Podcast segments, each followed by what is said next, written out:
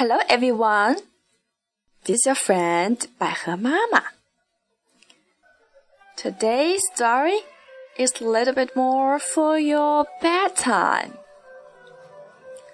I suggest you could ask your mom or dad to read you before your bedtime. So you will have a nice and sound sleep. The name of the story is My World by Margaret Wise Brown.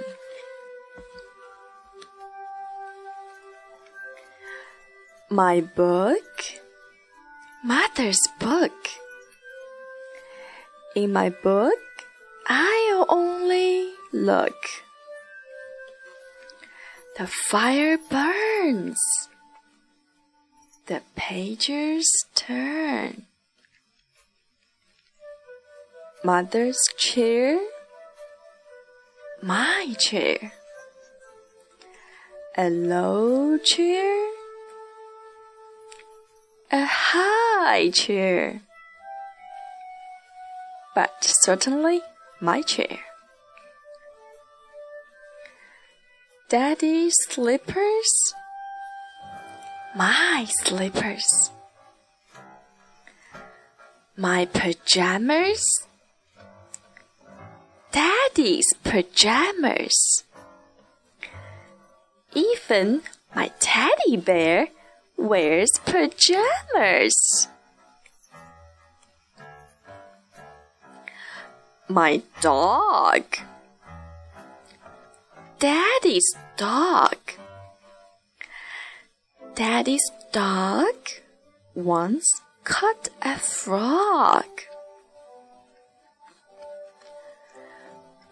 My spoon. Daddy's spoon. The moon belongs to the man in the moon.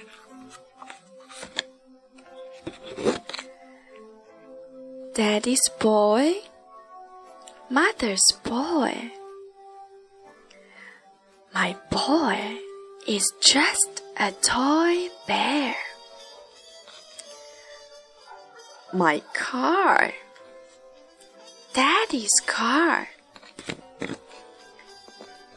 Ben, Ben, Ben. My car. My car won't go very far. My toothbrush. Daddy's toothbrush. My comb. Mother's comb. My soap. Daddy's soap. My soap will make soap suds. I hope. My fish. Daddy's fish. When you catch a fish, you make a wish. My Mother's bed. I go to sleep when my story is read. When my prayers are said.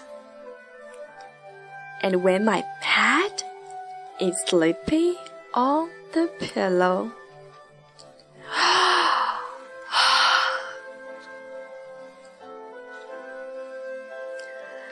My breakfast, my morning. Daddy's breakfast. Good morning. My kitty. Daddy's kitty. Daddy's kitty has gone to the city. Your world my world. I can swing right over my world. My tree, the bird's tree. How many stripes on a bumblebee? The end.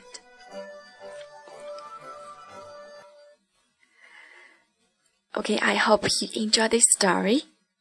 And good night, everyone. See you next time. Bye.